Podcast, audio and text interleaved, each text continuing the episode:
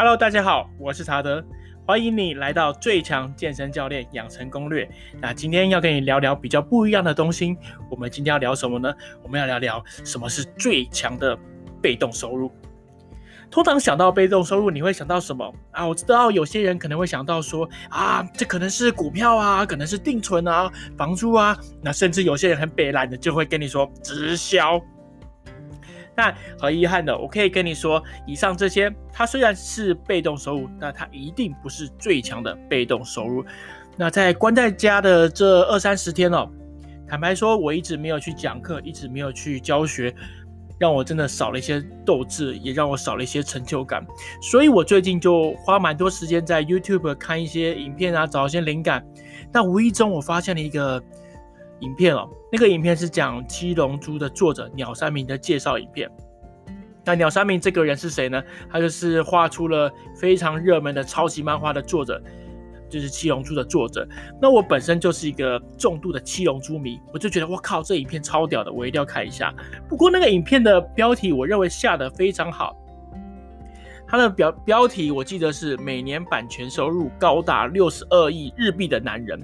六十二亿日币大概多少呢？将近你可以换算成二十亿的台币，所以你可以想哦，将近这个人一年的收入就可以让一个人吃好几辈子，二十亿哦，一年二十亿。那我发现这这完全就是吊打任何的一个被动收入。讲白话一点，他的收入甚至比很多直销的公司加起来还多很多。所以呢，我发现最强的被动收入，它其实是。制作一个很厉害的 IP，这是一个智慧产权，我们叫做 IP。然后，然后呢，我发现这个鸟山明，他当初当然不会是想为了赚钱才去画漫画的嘛。而鸟山明这个人呢，其实他就是一个活生生的励志书。鸟山明呢，他出生在名古屋的乡下，他其实家里不有钱，倒是他非常喜欢的去画漫画。那学生时代呢，鸟山明常常是美术比赛的冠军。然后出社会三年后呢，鸟山明先生他一开始也是为了糊口，他就随便找了一份朝九晚五的工作。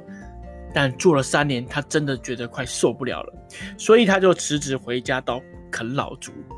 哇，你会你会想到，原来这样厉害的人人也曾经在家里蹲过。所以我认为，其实如果有时候你可能碰到一些难关啊什么的，其实你不要太快放弃。也许你只是刚好你需要一个跳板去做去做转换而已。然后某一天呢，鸟山明他就看到漫画杂志有在甄选漫画比赛，而当时那个漫画他的比赛呢，甄选高达五十万日币。然后这时呢，想鸟山明就有个想法，他就萌生而出了：说哦哦靠，我这么会画画，我肯定随便画画就可以夺冠军了。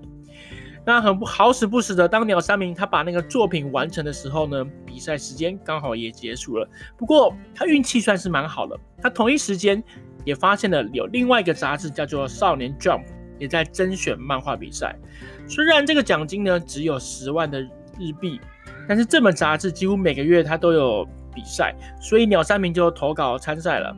可是很遗憾的，这次比赛鸟山明还没有投稿成功，他落选了。但俗话说得好，危机就是转机。什么是危机呢？就是危险中找到机会。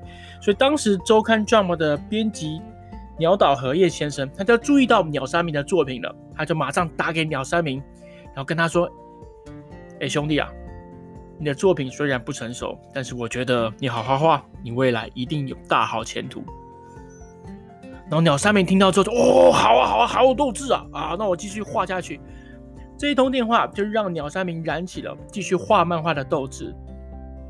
当然，这一路走来其实也不太好走。你知道，你要成为一个漫画家，其实你要妥协的事情非常多。所以有时候，当我们为了要让自己更好的时候，其实必须要放下一点点心中的执着。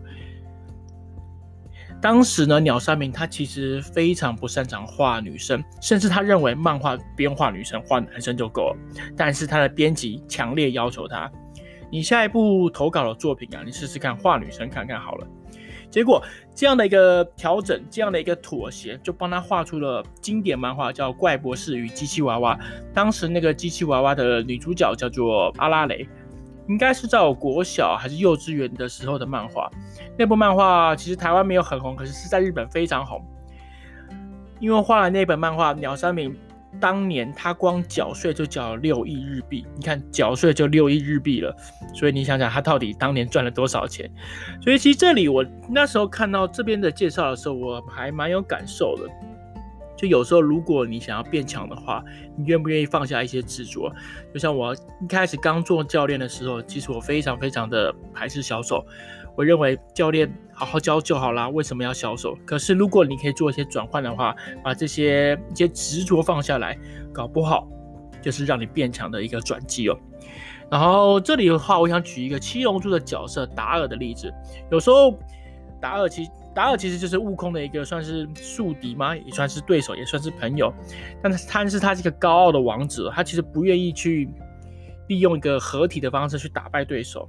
但有时候呢，我们遇到的对手真的太强大的时候呢，你还是得妥协。所以达尔可能最后面还是会选择用合体术跟悟空合体去打败对手。所以这边我要分享的事情就是，如果有时候有一些遇到一些难关，你必须放下一些执着的时候，你愿不愿意放下？如果可以的话，也许那个转变会让你变得更好。然后这里再回到那个鸟山明那个 怪博士与机器娃娃的连载这边了。呃，当。时呢，因为鸟山明真的觉得太累了，他想要休息，所以他就把那怪博士与机器娃娃的连载结束了，打算休息一下。然后当初呢，编辑也答应了他的要求，就给了他三个月的时间，好好的休息。但是在这个休息的三个月呢，鸟山明他就顺便游山玩水嘛，取材。最后面他就用了那个。中国非常有名的那个小说叫《西游记》，来作为他下一部的作品，甚至是主角的名字也取叫悟空嘛，所以那个结合就创造了动漫史上的超级的大作，就是《七龙珠》。但是老实说，一开始《七龙珠》的反应其实也不太好，因为呢，鸟山明本身就是一个搞笑的人呢、他也想画一些有趣啊、有乐趣的一个冒险故事。但是很遗憾的，当初的读者根本就不买单，读者反而对七龙珠的评价很差。这时候，鸟山明的那个贵人又出来，那个鸟岛和彦又出来跟他讲说：“哎，鸟山明啊，不然你这样好了，你下次你把漫画改成打斗模式好了。”所以就这样子蹦出了一个天下第一武道大会的剧情。从那之后呢，这个转变让七龙珠的人气不断飙升，甚至人气高到它带动了玩具、电影等等娱乐产业的一个热潮。所以你就会发现，如果你能够创造一个很厉害的 IP，就是其实你可以赚的钱非常非常多。就像现在全世界最赚钱的 IP 就是神奇宝贝，神呃神奇宝贝，第二就是 Hello Kitty，也就是是说你可以画出一个很厉害的 IP，其实这就是最强的被动收入，没有一个被动收入比这还强。但是 这也不是那么容易的事啊，OK？然而。那个每周的连载啊，其实就会让鸟山明的那个身心灵都疲惫不堪了。曾经那个漫画家最忙的时候呢，他曾经三天呢，他只睡二十分钟。所以每一次鸟山明都说：“哦，我好想要结束连载，我好累，我好累，我好累哦。”因为他想想，这个悟空呢，从小时候打到长大，打到地球最强，再打到宇宙宇宙最强，再打到穿越时空。其实，在这过程中，都可以发现一件事情，其实作者。很想把七龙珠结束。每次我以前在看的时候呢，我都觉得，哎，应该要结束了吧？是不是要完结了？没想到，哎，又有了，又有了。所以在二十几集时，当时就想结束连载的鸟山明，他最后画到了四十二集才把它完结。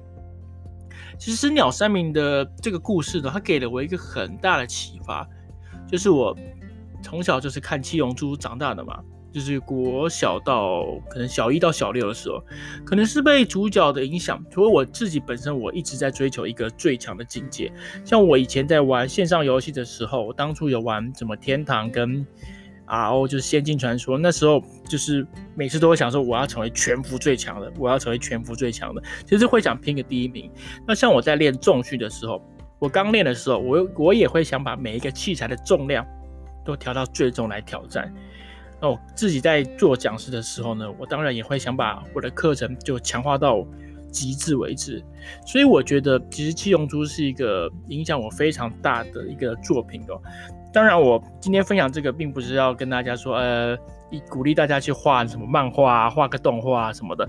其实我认为，我想跟大家分享这个故事的原因是，有时候如果你遇到人生一些挫折，你愿不愿意做一些调整？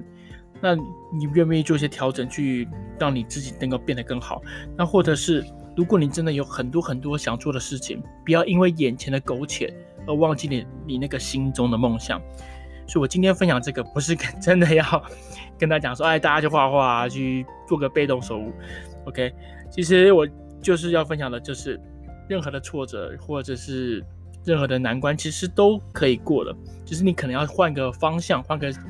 想法去思考怎么去突破而已，OK。所以最后呢，我自己本身还蛮感谢电脑上面画了一个这么好的漫画，就是让我这个人生充满了斗志哦。所以不知道大家有没有什么特别喜欢看的漫画呢？因为我认为其实漫画真的是一个还不错的东西。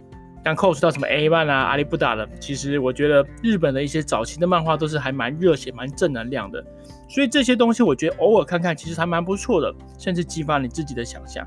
然后最后面想问问在听这个 podcast 的你，你最喜欢的漫画是哪一本呢？或你人生中最重要的那一本书是什么呢？对我来说就是《七龙珠》，那你会是什么呢？希望今天的分享你会喜欢。那查的会会不定时的去分享可能健身产业相关的一些资讯啊，或者或者是我看了一些不错的书，或者是我学到了什么新的知识，都会分享给大家。所以希望你会喜欢这个频道。OK，那我们下次见，拜拜。